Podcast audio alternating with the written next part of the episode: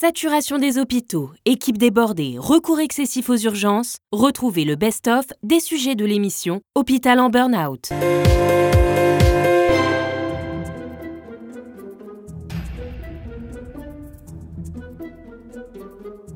Nous avons un nombre de patients à accueillir, notamment à partir des urgences, qui est de plus en plus élevé. Au CHU de Rennes, concrètement, nous avons déclenché ce qu'on appelle l'hôpital en tension. C'est un dispositif qui permet de faire face à un afflux de patients particuliers depuis fin septembre et, jusqu'à fin avril de l'année dernière. Pour moi, être infirmière, c'est prendre soin des gens. C'est vrai, il n'y a pas que le côté soin, il y a vraiment le côté accompagnement. Et aujourd'hui, si les, si les infirmières, elles vont pas bien, comment on peut être, être bien? L'avant et l'après de l'acte. Qui s'en préoccupe? Et comment effectivement on est bien organisé dans nos parcours pour cela?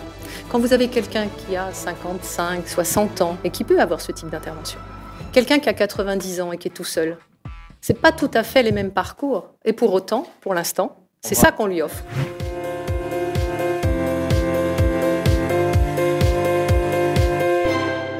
les, patients ont besoin de qualité, pas forcément de quantité de temps. Voilà, à un moment ou à un autre, tous les hôpitaux, ils peuvent communiquer entre eux, tous les examens d'imagerie, ils peuvent communiquer entre eux. Maintenant, on arrête, on fait un truc à peu près global, tout le monde peut changer les imageries de partout, on discute avec tout le monde, les dossiers, il est médical, il est, il est généralisé, on se met un petit peu d'accord et euh, le problème, c'est que chacun fait sa petite sauce dans son coin avec son système à lui.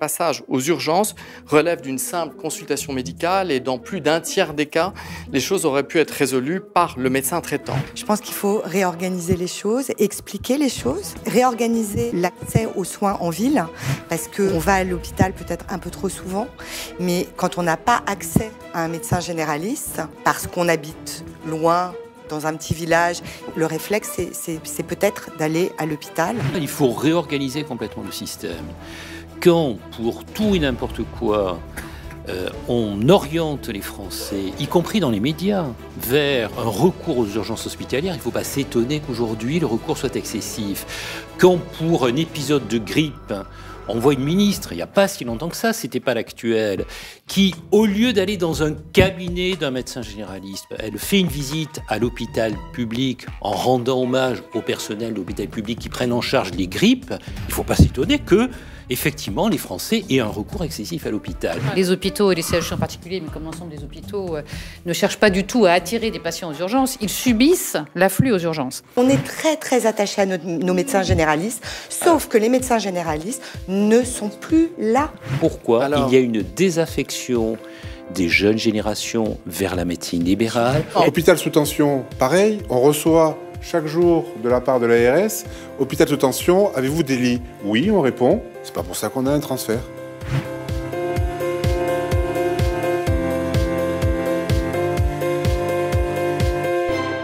La T2A à 10 ans, la tarification à l'activité à 10 ans, et du fait que justement il n'y a pas une bonne corrélation entre le budget théorique et le budget réel, eh bien on baisse les tarifs chaque année depuis 10 ans dans ce pays, on baisse les tarifs, c'est-à-dire qu'on ne respecte pas la partie du contrat euh, qui nous lie, euh, pouvoir public, avec l'hôpital. La majorité des actes en médecine n'ont pas été évalués depuis 30 ans, quelque chose comme ça. À l'heure actuelle, les actes, c'est comme si on payait les gens comme en 1980. Personne ne travaillerait comme avec un salaire de 1980, c'est impossible. Le gouvernement arrive à prendre des mesures qui vont avoir un impact immédiat. On pourra à ce moment-là sauver notre système.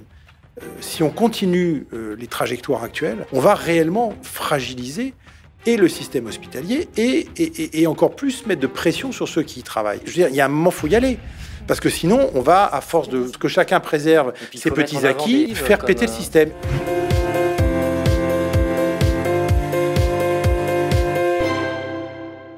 Moi, je propose qu'on expérimente dans, dans 3-4 régions, ou 3-4 territoires de santé, ou 3-4 GHT, groupements hospitaliers de territoire. Je propose qu'on expérimente une autonomie très forte conférée aux établissements de santé. moi, je crois beaucoup à cette capacité d'initiative donnée aux acteurs, donnée au terrain, et à une plus grande autonomie. La loi de modernisation du système de santé a créé des groupes, des groupements hospitaliers de territoire où il n'y a que l'hôpital public. Et je suis désolé, c'était l'inverse qu'il fallait faire. Il fallait mettre en place des groupements de santé dans les territoires, réunissant tous les acteurs. C'est de partir sur des schémas qui soient les besoins des patients et que l'on puisse effectivement identifier, voir ces besoins qui ont été identifiés et de pouvoir y apposer un certain nombre d'items. On, est dans un pays où on passe son temps à expérimenter. On expérimente, mais on généralise jamais. L'hôpital de proximité garde un intérêt pour répondre à sa mission, qui est une mission de proximité, et pas pour tout faire partout. C'est ça le vrai sujet. Donc ça veut dire qu'il faut qu'on réorganise l'offre de soins.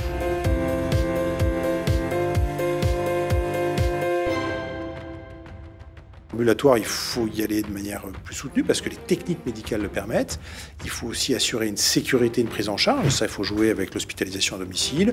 Il faut jouer peut-être avec aussi des, des, hôtels hospitaliers là où c'est nécessaire. La question qu'il faut se poser, c'est est-ce que les hôpitaux doivent être des lieux d'hospitalisation avec la matière noble qui est celle du besoin de l'hospitalisation, ou est-ce que cela doit être des lieux d'hébergement?